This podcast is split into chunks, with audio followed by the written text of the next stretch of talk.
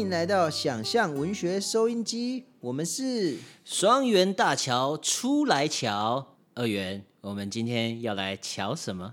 我们今天要来瞧，阮来个亲切的台北城城市感。哦，刚才我讲的这一句 有点讲得有点卡有点卡，对不对？其实我是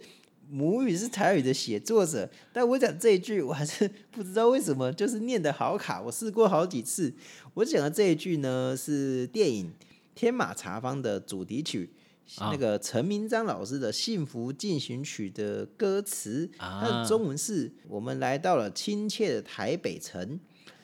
光从这个动作，你就可以，光从这个词，你就可以知道，它其实是一个不是台北人北漂在讲一个北漂或者什么漂，不是台北人来到台北的那一种感觉。嗯，那我跟耀文其实都是在台北念大学嘛，在大学时期都是北漂的。对，那第一次到台北，第一次到台北的感觉，我觉得最印象深刻的，好像还是捷运哦。哦对，因为哎高雄那里好像捷运还没盖好。没有，那很久以后的事对，那一。年还没有捷运。对捷运这个东西是觉得，哎、这是个 好棒的东西。其实捷运在我们念书可能好几年的过程中，也一直在改变。呃，线越来越多嘛，就越来越便利。对那我一直觉得台北捷运对我来讲是一件，记得当时的朋友在好像在台北车站补习，那我有一起跟他搭过捷运，那我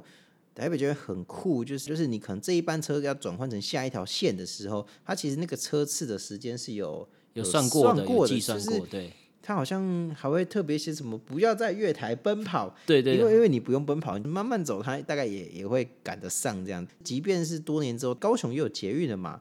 但是像那个转运站，哎、其实也就一站了美丽岛站，但是也是那个月台离超远的，那个感受，如果你搭过台北捷运的时候，你会突然有点不习惯这个转换的事高情雄。捷运根本没有人在 做。哎、还是有啦，还是有啦，偶尔还是会去做啦。对，只是说以人口流动来讲，台北捷运真的是非常方便的东西哦。台北捷运有很多记忆点的东西，我记得最我印象深、最令我印象深刻的，其实是一些非常哎，该讲好笑吗？还是就我觉得有点很有趣的事，有趣，也不叫有趣，就觉得呃很呃，甚至有点尴尬的事情，就是某一年吧，我记得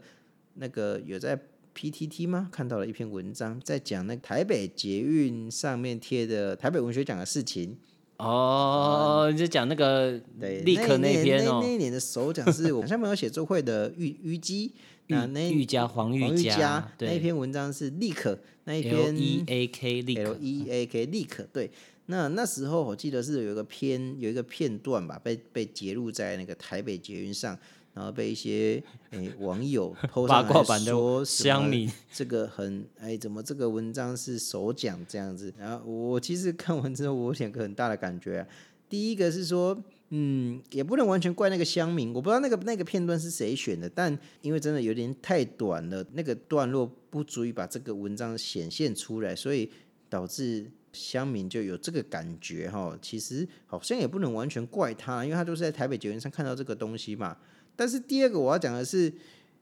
有点不有点哎、怎么会这样？因为你如果仔细去把那一篇立刻看完，你会发现它是一篇写的写的非常好的一个文章，在讲台北经验，然后有非常有现代感的一篇文章。对，只是说他这被这样子就会觉得、哎有一点啊，有点抱不平啊，就是哎、你应该要去看整篇文章，这时候就会觉得啊，你又没有去看过整篇文章，就这样子啊下定论。八卦版不就这样吗？对呀就是就是看到看到一件事情，然后就是想要拿来消遣一下文主啊。八卦版不是最爱消遣文主，而其实大家都会有一些偏见呢、可能都对某些事情，也许都会有一些误解。对那讲回来，我们今天要讲的主题哦，台北捷运城市感。台北这个城市其实蛮奇妙的、哦，我们都跟耀元都在台北读书嘛，生活的我们对近台北的城市感，我们聊过，发现我们对台北这个城市的感觉跟想象其实都不太一样。对，我在想说，其实刚刚讲捷运很方便，但是我在台北这几年呢、我在那边读书的那几几年，我几乎我到后半段，我几乎没有在搭台北捷运呢，我几乎都在骑骑机车，你知道什么？时候都不搭吗？对，连那个刮刮风下雨或是寒流来，我都骑机车去。后来去见习，去医院见习，我还是骑机车，因为我觉得就是一种向往自由、哈叛逆的心态，就是哦，你们这些台北人都只会坐捷运，大家挤来挤去，是一种叛逆的心态，你懂吗？二月你应该也是吧？哦，其实我冬天跟下雨天我都会搭 你这个叛徒，你身为一个文学创作者，是它真的很方便啊。耀伟，你你应该离住离捷运站很远吧？你才会这样想，啊才会这样做吧？好 像被发现了。我住在一个真的没有捷运的地方其实，光从这个事情就可以发现，台北感哦差很多哦。你在台北，根据你不同的交通工具，你会产生的那种对城市的感觉，以及那些会引起会会让你有想象的东西，其实都不太一样。那我我会觉得城市经验是，不要说台北，就是每个城市的经验对个人都是一种特殊的感受。我来讲我的好了，对我来讲，我一旦一段时间都会回去台北一次，就有机会的话，一年可能都会回去个一两次。那有点像圣地巡礼的这种诶感觉，是诶，没这么 没这么 没这么高级。点诶因为我对我来讲，我诶，但对我来讲是有点像圣地巡礼，但我圣地巡礼的地点呢，是我那个学校后面的一些面店。就你你说师大吗哎，对，师师大后面面的那个糊涂面店，呃，就是你可能搜寻在 Google 上会跳出来吗？会跳出来啦，是是评价也很高啊。可是可能很多人会觉得，呃，这这个哎有有必要你每年都回去吃吗？啊，可是我就很喜欢吃啊，对我来讲那是一个回忆我那时候生活好几年，我就是一段时间我都好想要去吃那个面，直到我离开台北了，我一每每次回去我还是会想尽办法去吃那个面。对我来讲，这是一个台北经验给我的那种感觉，就是那那家面店在那个巷子里，就师大后面很多那种单行道，就很奇怪的单行道，然后有很多很多店家嘛，就是在那些巷子里有什么文人的故居、理发店，然后卖的各种外国进口，但是有点便宜的服饰店，然后有很多这种神奇的店家，它就是一个那样的空间，然后那家店就在诶。后门再过去一些啊，我我对我来讲，这是一个我自己属于我自己的回去台北的感受。我自己回台北也是这一两年会回去一次。那我发现我每次回去啊，我好像都去咖啡店，咖啡店呢、我不知道可能我比较爱喝咖啡啊，但是有几间咖啡店，我几乎每次如果有时间我就会去。第一个是在那个宝藏岩的顶端有一个咖啡店叫做尖斗咖啡。其实尖斗咖啡的咖啡其实蛮普通的，但是 对我而言，我很喜欢坐在那个尖斗咖啡二楼靠窗的位置，它的窗户是没有纱窗，就是完全是对外开放的一个状态。然后呃，很神奇的是，它看出去就是那个环河的那个快速道路，所以呃，我很喜欢在那边坐到晚上，从傍晚坐到晚上，然后看那个快速道路上面的车流这样开过去，开过去。你知道我我在看那个画面的时候，就有一种文学的疏离感诞生出来。哦，你以前是不是都在翘课啊？不要讲这么明白 哦，没错，就尖斗咖啡，我就会坐在那边，然后慢慢的，因为宝藏也是一个一个观光区域嘛，所以那个声音就会慢慢的安静下来，然后只最后只剩下你喝咖啡的声音跟外面的车流，我觉得那感觉是真的还蛮特别，那里对我而言是一种回忆啦。对对对你可以想象吧，如果你是一个完全不喝咖啡的人，你可能对药园这个台北感你是没办法去体会的。但这又是药园独特独有的那个台北感。药园讲那个地点，我对那个地点我不常去，可是我对旁边的那个呃影城我非常有印象，因为我那时候、诶东南亚影城是吗诶不？是，是那个再过去一点，百老汇影城，因为当时哦我妹妹在那边打工，所以我常常会去那边找她。对我来讲，就是它是一个有着回忆的地点。每个人对城市，然后对一些不同地方的想象跟感受都是不一样的。那我们这一集想来跟大家聊聊有关于地方书写的的有关地方书写的议题。对我们这集想给大家的一个提问，就是听众也可以想一想，地方书写或是地方文学奖要怎么写，然后如何写才不会太刻意。我们来谈谈就是地方文学奖。那我跟二元就是在这几年开始文学非常热烈的在创作的时候，就当然也有投一些地方文学奖了，包含二元有投过大武山文学奖有得过奖，然后陶城嘉义的陶城有得过奖，然后最近就是新北文学奖拿到小说组的首奖，所以其实地方文学书写一直是我们一直在尝试的一种文学的题材。对，比如说我写大武山的时候，因为它是屏东的一个地方书写嘛，那我写的东西是当时我父亲生病的时候，我那时候往返于东港的东龙宫，因为庙里有一位非常灵验，然后可以问世的一个阿姨，应该是叫阿尚啦，就是那个我会固定时间去做这样的事情。这个过程就是在是之后，我觉得这是一个很特别的经验，就是往返于东港东龙宫的这一些经验，我把它写成了一篇文章。呃，有就是大武山文学奖当时的得奖作品，对，虽然只有佳作啦，佳作也不错啦。就是地方文学奖，其实。我觉得哈，有时候很难抓那个评审的口味。我好像都只能得到佳作，像写那个嘉义陶城，只得到了佳作，佳作很不错了啦。那一年首奖是谁呢？叫做呃左耀元。要不是不是要这时候要催你一下？没有没有没有，就是地地方文学奖的那个口味真的很难抓，因为他们有时候请的评审老师就是。呃，很不一样，也不见得对于那个地方是那么的了解。那我呃，桃城文学奖，也就是嘉义文学奖拿过首奖那篇作品叫做《梦幻病》。那《梦幻病》那篇的舞台就是发生在呃嘉义市这样子。然后我这个故事。又要讲到 Bill 的好朋友 Bill，好 Bill 又出场啦。就是呃，因为我在大学这个跟 Bill 这个朋友呃关系非常好，所以去过他们家很多次。然后他们家是住在嘉义，嘉义有一个夜市叫做家乐福夜市附近啊，这栋大楼。然后那栋大楼他跟我讲。呃，这栋大楼是在嘉义很早很早期就盖，然后他们家又是住在顶楼，所以住在顶楼的时候会发生什么经验呢？因为它是嘉义全嘉义最高的楼，所以常常发生什么事情，就是社区外的民众跑到他们他们的大楼来跳楼，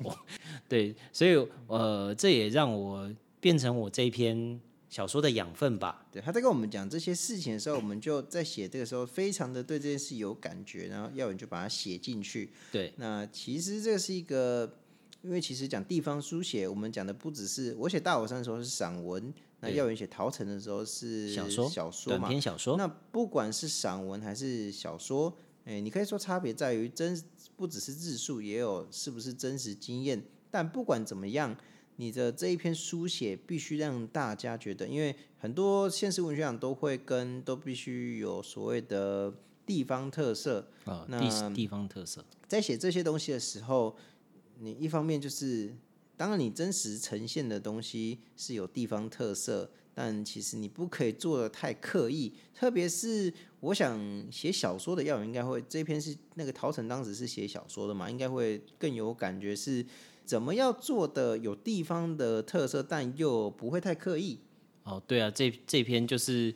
诶，其实硬要讲，我们刚刚已经几乎把我这篇文章的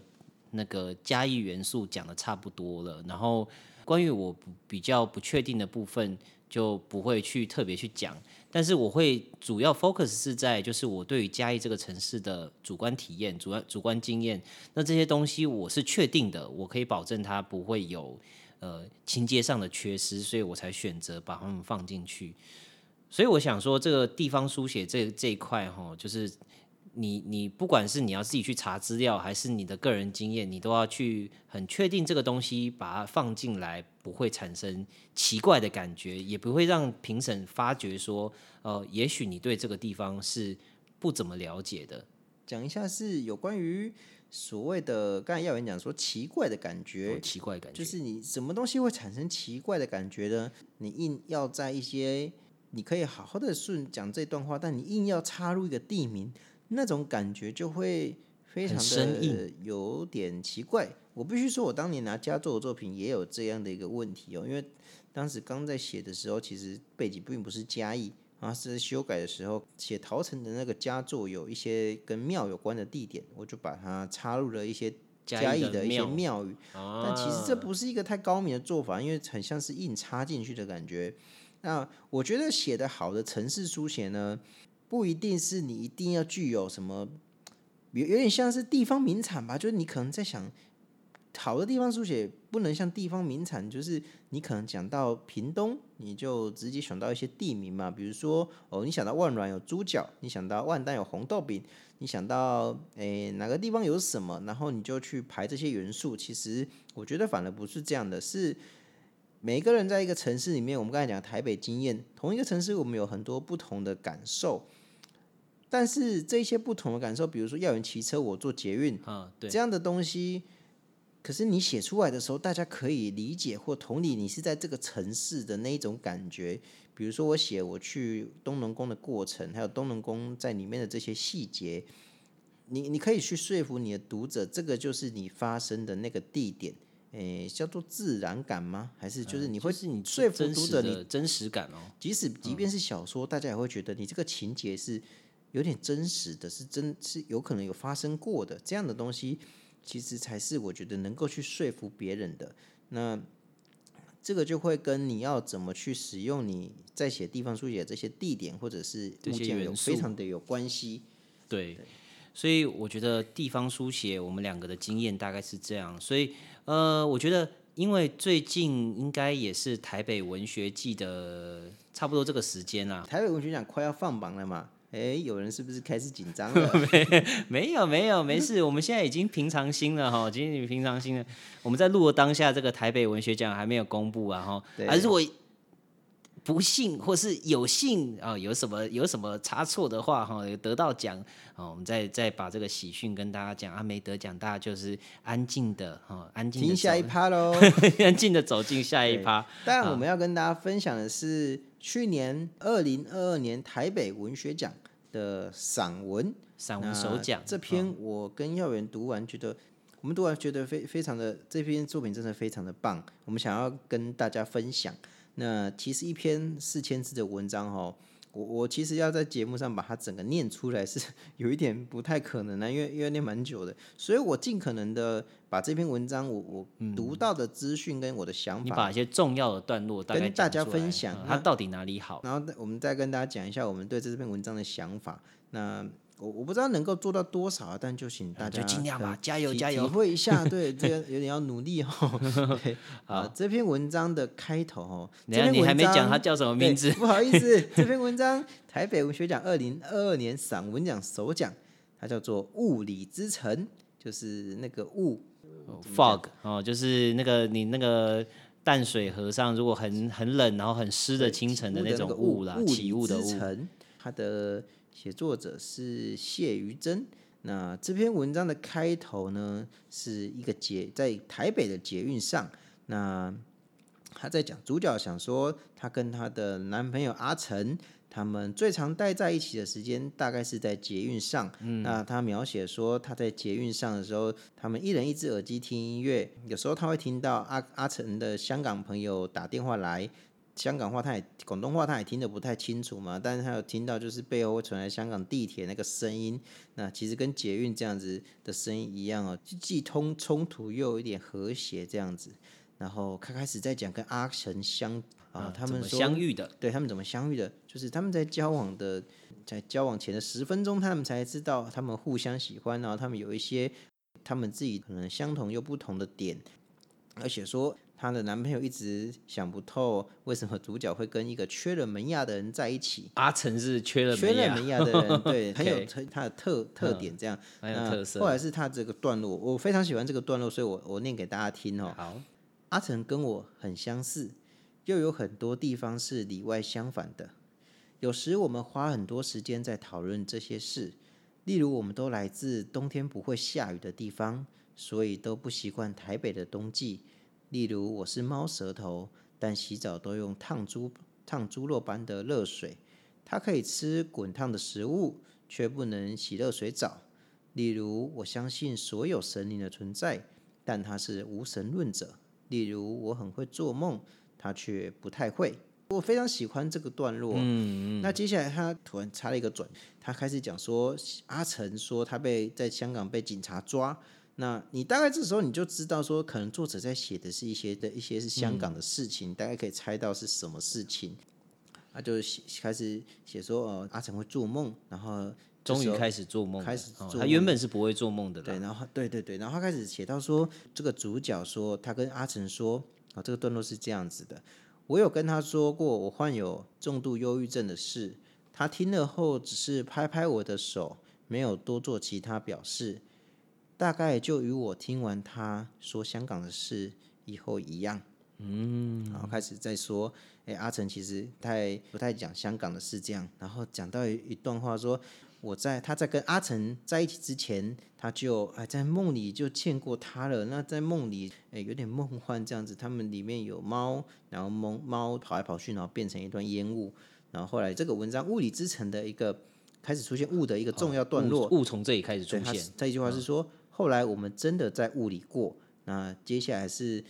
他们在雾里的一段小因为这接下来是耀元很喜欢的段落，哦对，这我耀元来讲。从刚刚那里讲说，那个好像一堆一只一只猫吼，然后最后变成雾。我其实蛮能想象那个景的。如果你有骑车经过那个巴黎大桥，是巴黎大桥吗？就是红色的那座大桥，然后它有些早上真的是会起大雾的，然后那个起雾的感觉，真的像一一只一只的白猫，慢慢的跑过去，堆叠堆叠堆叠，然后最后变成一场大雾。我最喜欢的段落就是他们去爬七星山，然后起雾的这个段落。主要不是喜欢那个七星山，主要是喜欢就是他们讲说在七星山上，阿成回想他以前去参加呃定向越野赛跑的时候，发现了一只跟人上半身一样大的蜘蛛这样的故事。后来主角又跟阿成分享蜘蛛的台语怎么讲，然后他们都觉得很好笑。我觉得这段写的很深刻。他写说，在那又陡又喘的迷茫之路上，我们又聊了很多关于自己家乡的事。他住的地方在香港不算太繁华，我住的地方也是。我教他蜘蛛的台语，他听完以后马上重复讲了好几次，在笑的时候露出他的缺牙，望向那空洞。我并没有觉得好笑或是不喜欢。有时候我觉得我们好像都是被同一阵风季风吹来这里的。我这段我很喜欢，我最喜欢。我觉得那个刚刚刚讲到这里，你会发现说这一篇文章它其实是不温不火，然后非常的平淡的在叙述一些很巨大的悲伤，但是。像是方香港发生的事情，或是他讲说自己有忧郁症这样的状况，我觉得在这里，然后最后他要讲说跟他讲蜘蛛的台语，然后他就笑了出来。我好喜欢这种生活的小小细节，我觉得写的很棒。对，接下来是呃，我我我个人最喜欢的段落，作者写说，我该怎么跟他说呢？说我其实是很糟糕的人，其实我非常容易焦虑，非常容易想很多。常常害怕被抛弃，害怕看不见的异地隔阂带给我们的距离，害害怕着自己。大概四年前，我妈我妈妈患上了严重的忧郁症，那时我们都不知道，只知道她生病了，需要需要有人照顾。当时为了回台南的家陪伴她，我打算停止花莲研究所的学业。如果你因为我放弃研究所，你会觉得可惜吗？我那时候说了。会啊，但如果你需要的话，我当然会陪你啊。妈妈睁着猫一样圆润的大眼睛，点了点头。一个礼拜后，她在我回花莲整理东西时，在家里后院安静地上吊。哦，接接下来作者写的是，哦，他因为这些事情，他他也他罹患了忧郁症，就前面讲的那些忧郁症，他其在这边才开始透露他为什么有忧郁症这样子。嗯，那开始在写说，哦，不太敢待在台南，到他有点像逃到台北逃到去台北感感觉。那这时候阿成教他一句广东话，就是哎我不会念，对，他是怕哦死的意思。对对对对。然后开始进入文章的最后的收尾，他写说。啊，这些事情发生的一瞬间，我想大概也都是在捷运上发生的哦。然后开始作者写说，他他回他从台南回到台北，那他觉得那一天他那一天已经回到台北的时候很晚了，那时候她男朋友不在，她想说那一天不会见面。她这样想的时候，手机就响了起来，那是她男朋友打来的。她说：“哦，他在楼下。”然后作者这时候写的非常的美，他说：“那时我觉得我却觉得很感动，是因为我住的地方旁边就是小河吗？那时周围好像都氤氲一片地被什么给包围，整个世界都雾蒙蒙地被接住了。哦，觉得我非常喜欢这段这哦，这段写的非常好，然后又跟那个雾的感觉合在一起，然后他就说啊，开始他去搭捷运去别的地方，然后阿成叫他教一些台语的单字，他喜欢台语。那嗯最后日常的一些日常的一些片段，最后以也是一个日常日常的生生是做一个结尾。哦，阿成的牙补好了，是一只是一颗不会太白但又好看的瓷牙，一切都好像在变完整，即使不是那样，我也是这么相信着。然后就进入到最后一个有点淡淡的味道，然后把它收尾。就是这篇文章大概想要跟大家分享的是是这个样子哦。我觉得整篇文章读起来哈，就是一种呃吃好睡好的一种愿望，其实是就是很卑微的一种感觉啦。但是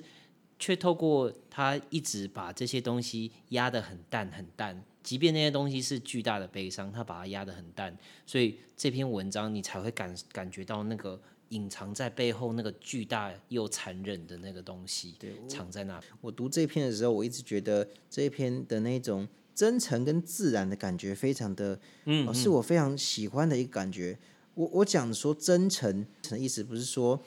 作者是将他想的就写下来这样的东西。我想的真诚是，我觉得这篇文章的作者非常的节制，那他其实是把自己的情感一直过滤在过滤，那把他想要留下来的那些东西写在在文章里留下来。他这种真诚是过滤过后，他想想要留下来给读者读这篇文章，或者说他嗯自己写这篇文章，他想要的感觉，有过滤过后出来的那种文纯的纯粹的感觉。对，第二个是，我想要跟大家讨论，我刚才念了一段，就是他要忧，他忧忧郁郁症产生的对原因，其实是因为他还要回去照顾他妈妈，然后他妈妈作者因为这样也得到忧郁症，这是文章中非常重的一个段落哦，甚至可以说。当你在想这样的段落的时候，你会想说：“哦，我这个段落要花很多的铺陈去架构。”但他写到这一段的时候，其实就我刚才念的这一些段落而已，就是那些大概两百个字不到吧，两个两百个字不到，嗯很节制，它非常的节制，然后它是一个超级重的东西，我我就会有一种感觉是，我们在写很多很重的东西的时候，这些情感很重量的时候，我们不一定要花很多的字数去架构这些东西，嗯，它有点像是在一个。就棒球场，大家应该可能有，如果去看棒棒球，你知道，其实棒球场还蛮大的啊、就是如果你站在外野看外野看的时候，那个棒球场是非常巨大的。嗯那那种东西的感觉，就像是你在这么大的一个棒球场，被一颗很小但是直时速一百七十公里的直球给 K 到那种感觉，那个是非常痛的啊、它那那个棒球跟棒球场比例来讲，它那么的小，可它是它的质 K 到的时候，它高。质量有这么的大，这样子。嗯，那第三个是这篇文章其实写了他忧郁症嘛，但其实你在读的时候，它散发的是一种，它既没有要多做解释，也没有要多，也没有要多对这种状态做形容，嗯，它其实是在写自己的一种状态，嗯，它显示的是一种，他没有在刻意做这些事情，但你却可以很明显的感觉到这个重量，嗯就跟我前面讲的那个直时速一百七十公里直球一样，它只是它它它节制，但它对对直直的轰进你内心。那一种感觉是我觉得这篇文章哦，我最好喜欢的一个地方。我觉得他写的真的是真的非常的非常的好。但我最喜欢的，我最喜欢还是蜘蛛啊，蜘蛛好棒哦！其实哦，我觉得蜘蛛这个哦，这个微不足道的生活细节反而能够打动我哎，我觉得实对啊，诶一篇文章哦，不一定要你在写的时候，其实不像是游戏中有些大招哦，你可能啊写一篇文章的时候觉得，哎你就我要在这个地方放一个大招。其实你整篇文章你应该都要维持你的力度跟你的你想做的东西。也许每个人会因为不同的东西所感动，是因为你每个地方你都非常的有去控制，你有去适当的输出跟出力去控制你的情感，这些你有去努力的东西，也许不是每个地方，但是它一定会打动人。也许每个人被打动的都是不不一样的地方，就跟我跟耀元一样，我们被打动的点其实是不一样的。我觉得我最这篇想用呃评审，就是这篇的评审是最后给意见的是钟怡文老师啊。我觉得这篇可以用钟怡文老师他的评评语来做一个做一个结束啊。他是这样写的，他说散文写得很生活化，缺牙、做梦、学语、做捷运这些再日常不过的事，自然而生动。从此以后，一起吃好睡好的愿望，很卑微却也很高大。活着应该就是这样。